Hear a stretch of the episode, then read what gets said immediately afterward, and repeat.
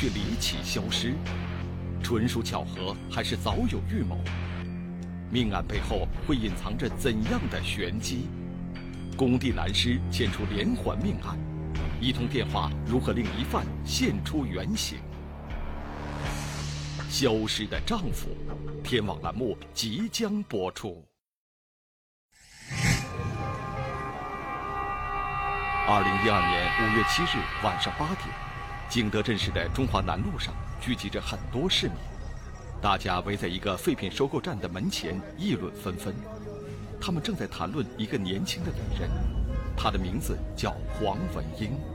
这里没有人说她笨，真的是人是好的，好省，好勤快呀！她做的多辛苦啊，看着做。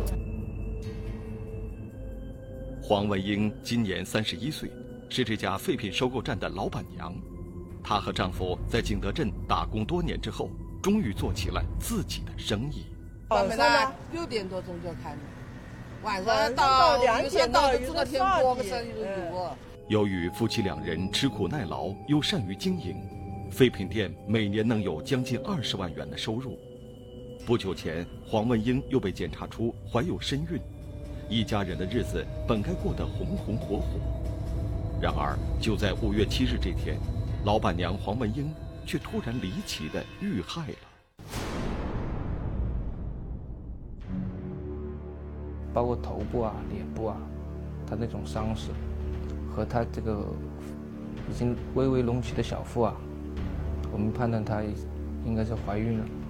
所以说，手段非常凶残，令人发指。黄文英因何而死？又是谁会对一个已经怀孕的女子痛下杀手？就在人们对这起凶案感到震惊和费解的时候，大家却意外地发现，黄文英的丈夫王小金始终没有出现。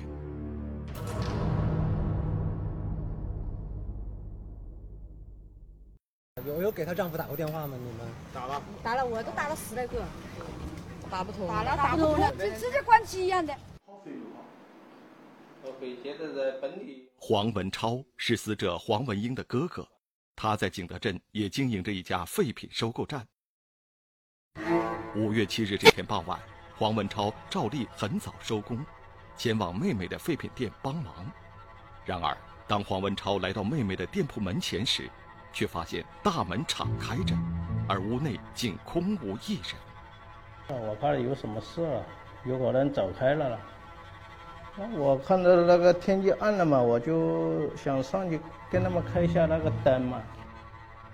当黄文超来到二层的阁楼，打开电灯时，眼前的一切让他瞬间惊呆了。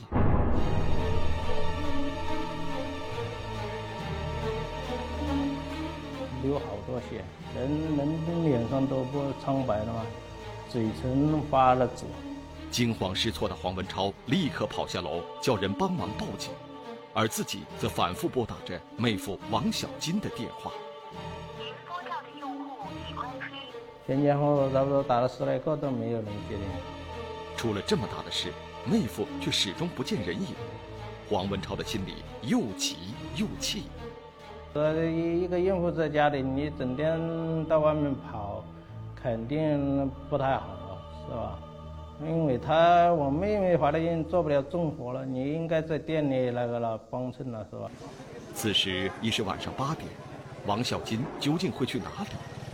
在调查中，民警了解到，王小金的日常活动很有规律，平时除了进货就很少出门。会不在家这么长时间吗？不会，没有没有没有这么长时间。他进货是早上午了，早晨进出就进货了，出门卖货了，晚上当然别的卖货了。王小金的失踪与妻子的死是否存在着关联？他会不会也同时遭遇了意外？有人就说，人会不会把老公骗走，然后把老公哄走，然后就找这个女死者要钱？这东西就是按照我们说，这是属于绑架系列。然而，在案发现场，民警很快找到了几张银行卡和存折，而且墙角的皮箱中还有一万元现金。也是分文未少甚至连黄文英随身携带的一千元钱嫌疑人都没有拿走。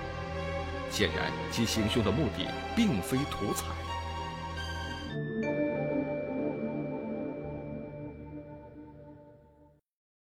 头部周边有一大片的血迹然后后脑勺有一个很明显的创口就是大约十公分左右的一个创口黄文英的尸体位于废品收购站二楼的楼梯口，在幺二零的急救人员对其进行检查之前，尸体是俯卧的姿态。初步判断，其死亡时间应该在当天下午的三至四点钟。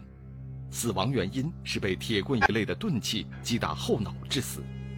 然而，在接下来的勘查中，民警却有了一个意外的发现：在死者的右颈部还有一个锐性创口，作案工具很可能是刀或斧一类的锐器。两种伤痕，两种凶器，这样的作案手段似乎有些不合常理。通常，嫌疑人在作案时要么用棍。要么持刀，而两种凶器同时使用，难道意味着行凶者至少是两人？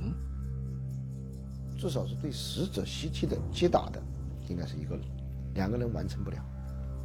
他这个上楼梯的地方很窄的，不可能上去两个人，两个人也不可能同时就是你你打一下我慢开我打，也不是。结合死亡时间和环境等因素，警方认为，凶手为两人的可能性也不大。它是一个开放式的一个废品收购店，每天都有来来往往的很多这些废品收购的小商小贩到这他这里来，呃交易，所以呢，他那个门是开放式的，所以犯罪嫌疑人人越多，风险越大，越容易暴露。在废品店的一个角落里，警方找到了一把带血的菜刀和一个废旧的铁坨，这些原本属于店里的废品。正是嫌疑人使用的凶器。他是先打铁坨打头部，啊，最后是这个人动一下，这个面颈部再砍一刀，就是直接要要你死，不存在留你活口。现场没有发现任何有价值的指纹和足迹，嫌疑人身份不明，究竟是谁要将黄文英置于死地？他痛下杀手的目的又是什么？从黄文英倒地的位置和姿态看，他是在走上二楼卧室的时候，在毫无防备的情况下被人从后方击打头部致死的。这说明嫌疑人很可能是熟人。警方随即围绕着与黄文英有过生意往来的客户和同行，展开了走访调查，但却没有任何线索。他夫妻是很勤劳的，勤劳的到什么程度？他只要有一分钱赚，他这个生意他都会做。而且他这个生意为什么做得好，就是因为他对待这个上门的顾客，他态度好。凶手只有一人，并且与黄文英熟识，他不为钱财，也并非寻仇，而是就地取材，用废品店里的物品将黄文英置于死地。民警分析认为，这很可能是一起因为纠纷或矛盾引发的激情杀人案件。而符合以上这些特征的人又会是谁呢？我们九点钟还是十点钟都给他打的电话，打的他打的电话来的也是跟这样卖铁。后来他在家里走出去了。没人接来，我以为他跑掉了，也光了。妻子惨死家中，丈夫却不见踪影，王小金的离奇消失。不得不令人产生怀疑。倘若真是王小金杀害了妻子，他的作案动机究竟是什么？即便凶手另有其人，那王小金也肯定能为警方提供重要线索。在黄文英被害的谜案中，王小金仿佛就是一把钥匙，而这个消失的丈夫，此时又身在何处呢？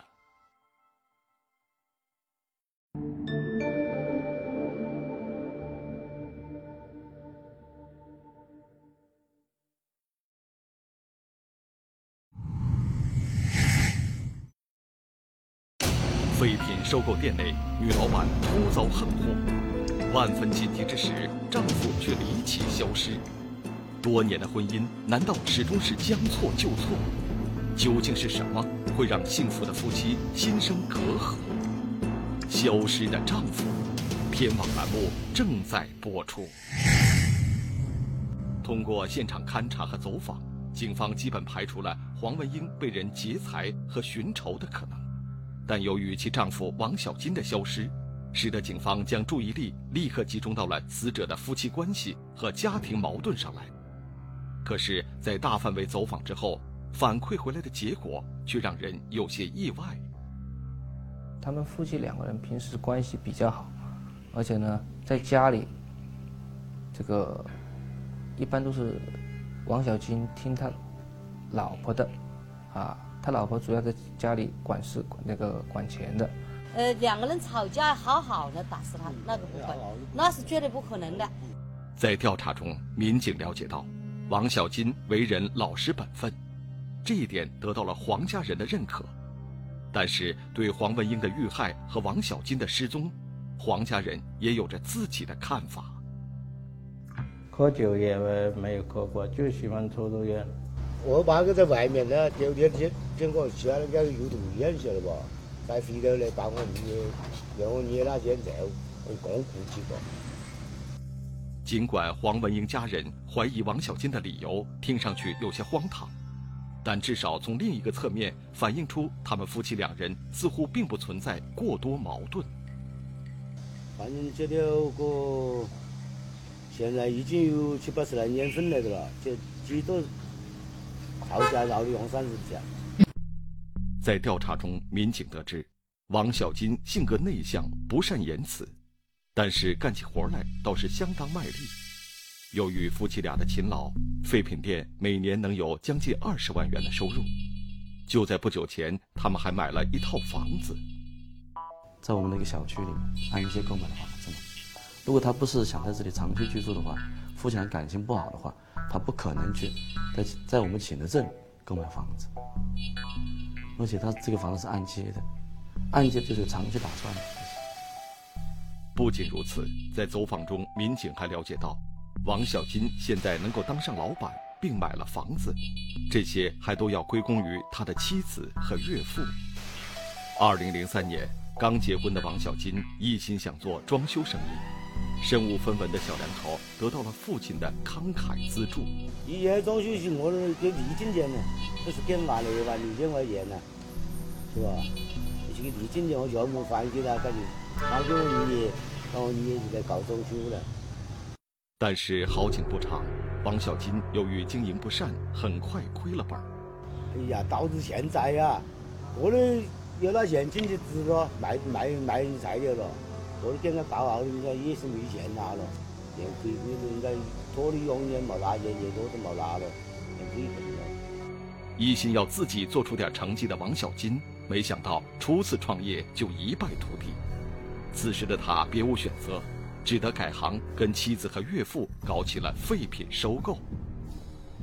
亏得没有钱了，慢慢以后，那我就搞搞给我搞收费点了。他这个走光路线，我找点免了。他以前不是做这行的，是吧？我们家是做这行的，都是带他入行的，因为他不太懂。王小金作为一个门外汉，自然要一切从零开始，而黄文英则理所当然成了废品店的老板娘。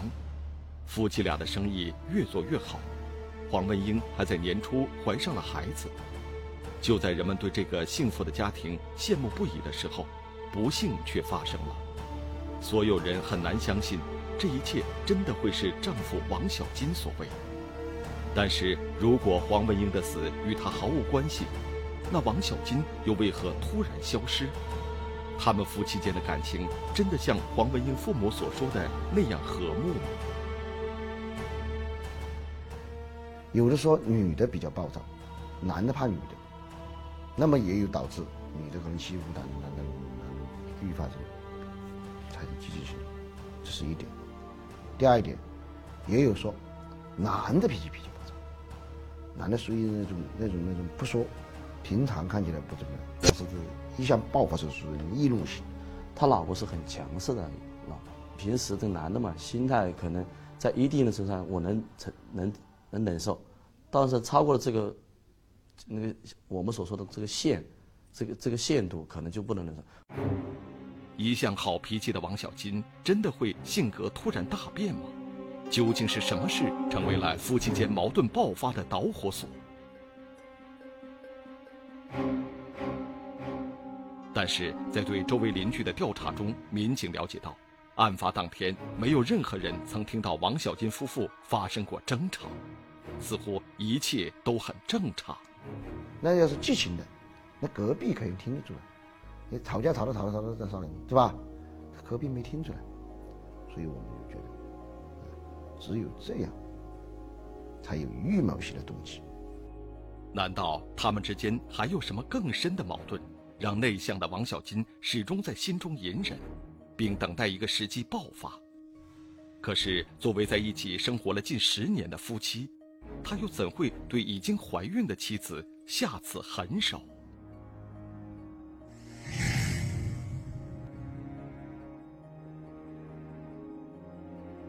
在景德镇市公安局的刑事科学技术室里，民警提取了黄文英腹中胎儿以及王小金的 DNA，准备将他们送往北京进行亲子鉴定。财杀、情杀、仇杀，的确这三块我们也考虑了。所以呢，如果是情杀，就不排除女的，甚至于跟别人男的怀孕了，发现男的丈夫发现小孩可能不是自己的，可能引起这种杀人。行凶，在王小金出现之前，任何一种可能都不能放过，任何一条线索都必须一查到底。与此同时，寻找王小金的工作也依然在紧张地进行着。汽车站、火车站、网吧、旅馆，呃，一些私人出租房屋，以及那个，呃，包括机场，所以我们能布控的，我们也都布控。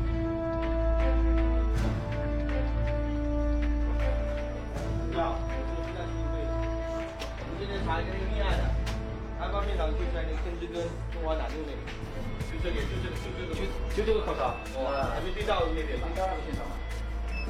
就是专业的专业到那个现场。中华南路在中正那个曙光路那边看着的。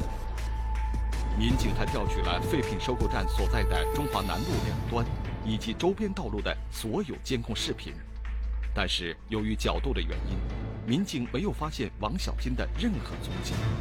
他仿佛人间蒸发一般，从人们的视线中消失得无影无踪。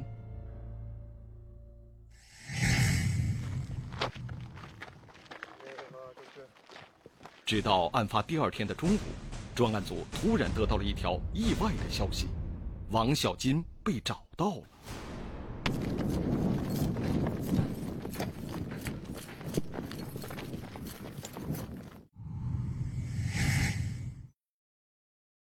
废品收购店内，女老板突遭横祸，工地废墟之中，丈夫又遇害身亡。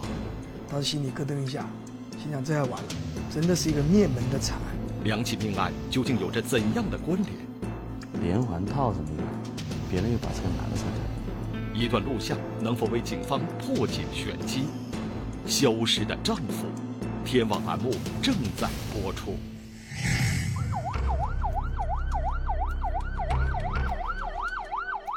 废品店老板娘黄文英的离奇遇害，充满了太多的疑点，而其丈夫王小金的莫名消失，更是引起了警方的极大怀疑。然而，当这个警方苦苦追寻的关键人物终于被找到时，现场却只剩下一具尸体。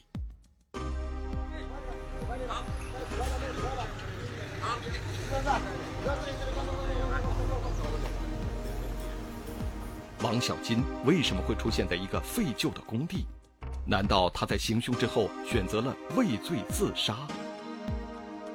左前额的地方有个不规则，但是带有砖石碎屑碎屑的这个钝器创口，加上后脑勺也有后脑勺有个创口，呃就没有带砖石碎屑。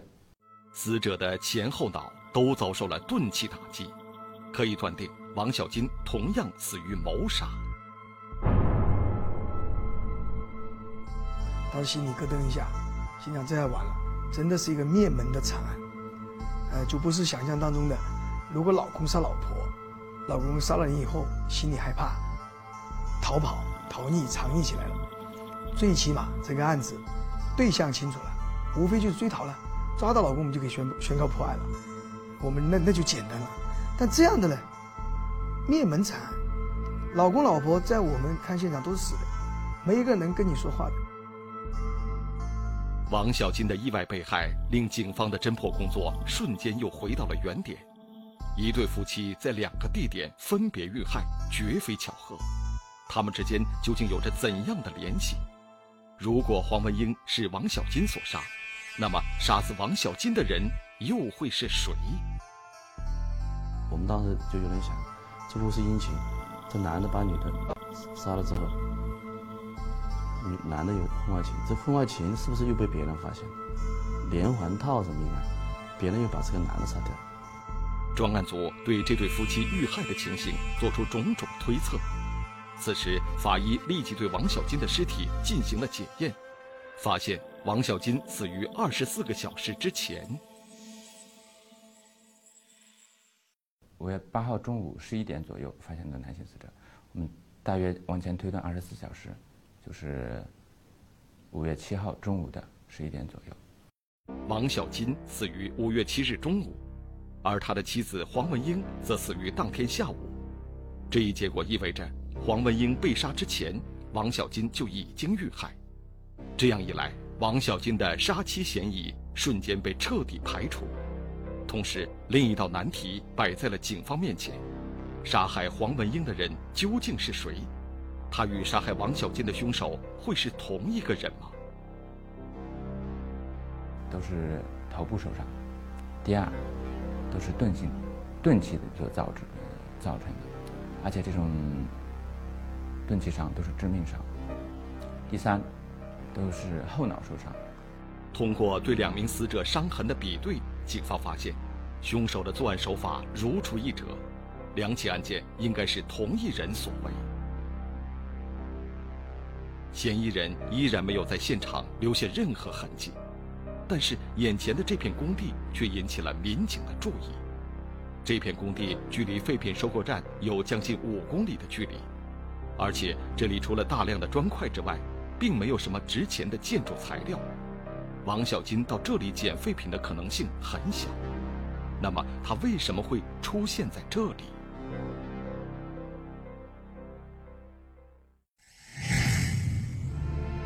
在废品回收站对面的一个洗车行里，警方调阅到了一段监控录像。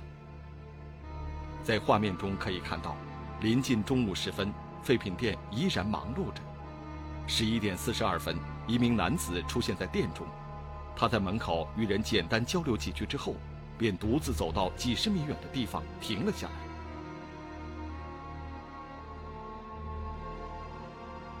此时，从他手臂动作看，应该是在打电话。大约半分钟之后，一个矮个男人从店里走了出来，而此人正是王小金。当他走到男子身边时，两人并未交谈，而是一前一后，径直走出了画面。男死者跟一个另外一个男的，从监控录像画面来说，这个。另外一个人，身材、身一个体态体态都比男死者要强壮。这个高个男人究竟是谁？他跟王小金去了哪里？由于其余路面监控角度的原因，警方无法追查到他们的去向。但可以肯定的是，就在之后的一小时内，王小金就在工地遇害了。这名与王小金同行的男子会是警方要找的嫌疑人吗？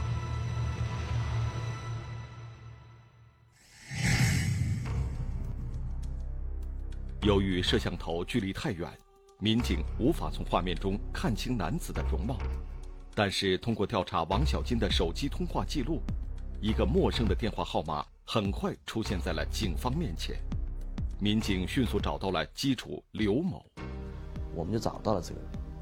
找到这个人之后，他就跟我反映，他下午去了，这个电话不是他打的，是女死者借了他的电话跟这个男死者通了电话。他也听到女死者跟她丈夫说：“你要看到看到货以后再付款。”他就多问他一句：“哎，你丈夫到哪儿去看对的？”他说：“我不知道。”他打了一万一千块钱出去。这条线索的出现让警方如获至宝。结合监控录像分析，王小金当时很可能是与画面中的高个男子一同做生意去了。此时他肯定还带有一定数目的货款，而在王小金遇害后，他的身上除了一部手机之外，其他所有的东西竟都不翼而飞了。黄文英在电话里还说了些什么？与王小金一起离开的男人是谁？然而，当民警试图向刘某询问更多线索时，他却闪烁其词，似乎在隐瞒着什么。这一举动立刻引起了警方的怀疑。借他的手机打，借他借他手机打，当时我们想，为什么借你的手机？跟自己老公打电话要拿你的手机干嘛？何况在自己的店里。跟这个跟这个人也不是很熟，他隔壁有公用电话，隔壁邻居都是很熟的街坊，完全可以拿别人手机的，为什么拿你手机？我们认为他此地无银三百两。通过调查，民警很快发现，这个刘某在案发当天竟然曾在王小金遇害的工地附近出现过。他为什么去？他符合几个几个让我们不敢相信的：一。男性死者荒郊野外死亡地点，你为什么去？第二，女死者为什么借你的手机？第三，你当天女死者被杀的现场，你下午到了这个现场。刘某在两名死者的遇害现场都出现过，难道这只是个巧合吗？监控画面中，高个男子曾经打过一个电话，而这通电话会不会就是打给刘某的？面对民警的询问，他究竟想要隐瞒什么？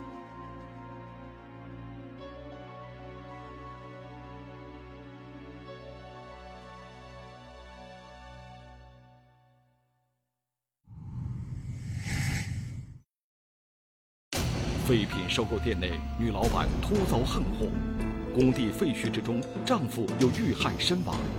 神秘男子究竟隐藏着什么线索？一通电话如何让警方觅得真凶？消失的丈夫，天网栏目正在播出。在民警的反复询问下，刘某终于承认，自己当天的确到过王小金死亡的工地，但他只是去附近找一个朋友。而对于黄文英向自己借电话一事，他由于担心黄文英已死，自己空口无凭，难脱干系。便向警方隐瞒了实情。据刘某回忆说，案发当天中午，他来到废品店谈生意，当时店里只有黄文英一人。交谈几句之后，黄文英称自己的手机欠费停机了，于是就借她的手机给丈夫打了一个电话。就问他：“你打给谁？”他说：“打给我丈夫。我丈夫跟人出去去看看东西去了。”看废铁去了，准备去买买买一车铁。他当时问了一下这个女死者：“你丈夫和谁做生意去了？”呃，这个女死者回答他说：“是和矮子家的亲戚做生意去了。”他说：“矮子家的亲戚带他收铁去了。”这一线索的出现，立刻让民警兴奋了起来。通过调查得知，矮子是一个从事废品运输的司机。那么，黄文英提到的矮子的亲戚又会是谁？矮子的亲戚。他第一，他要从事这个行业；第二，他要从事所谓的这个重体力劳动。这个人是谁？找到矮子，我们就问你有几个亲戚？你有什么亲戚？你你自己的亲戚，你老家的亲戚，全部说清楚。很快，一个名叫孔某的男子进入了警方的视线。他是矮子的外甥，职业是一名废品搬运工。在案发当天，曾经有人看到他在死者的废品收购站附近出没。孔某，啊，他这个跟死者一家认识多年，这个符合这个熟人作案的这个条件。那么第二，这个孔某，长期从事这个搬运工作，工作，力气比较大，也符合这种用重物击打死者头部致死的这这这种啊条件。调查后，民警发现，孔某在案发后并没有离开景德镇，而是频繁出入于各种赌博场所，出手相当阔绰，而这些情况与他的日常收入并不相符。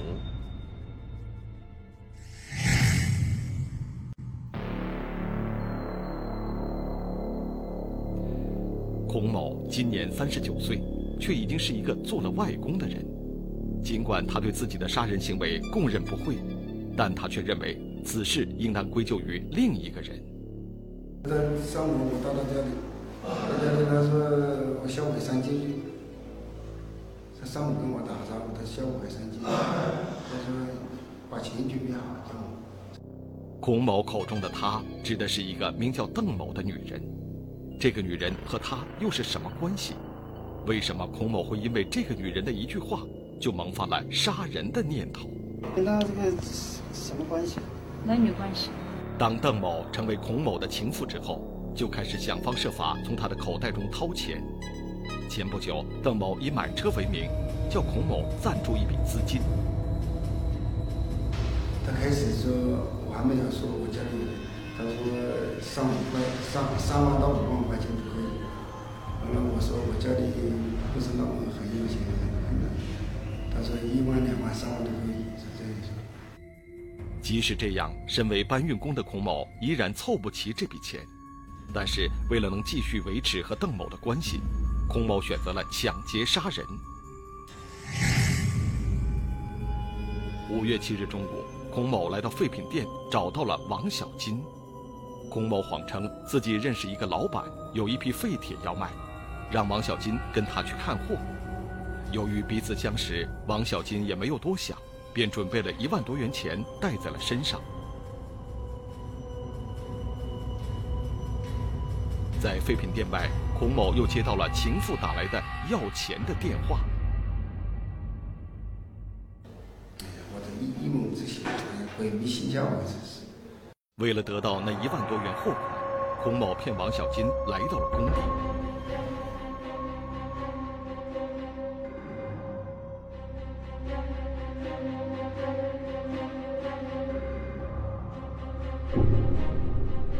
然而，在作案之后，孔某却忽然想到，自己和王小金离开时，黄文英也在场。为了杀人灭口，孔某又返回了废品店。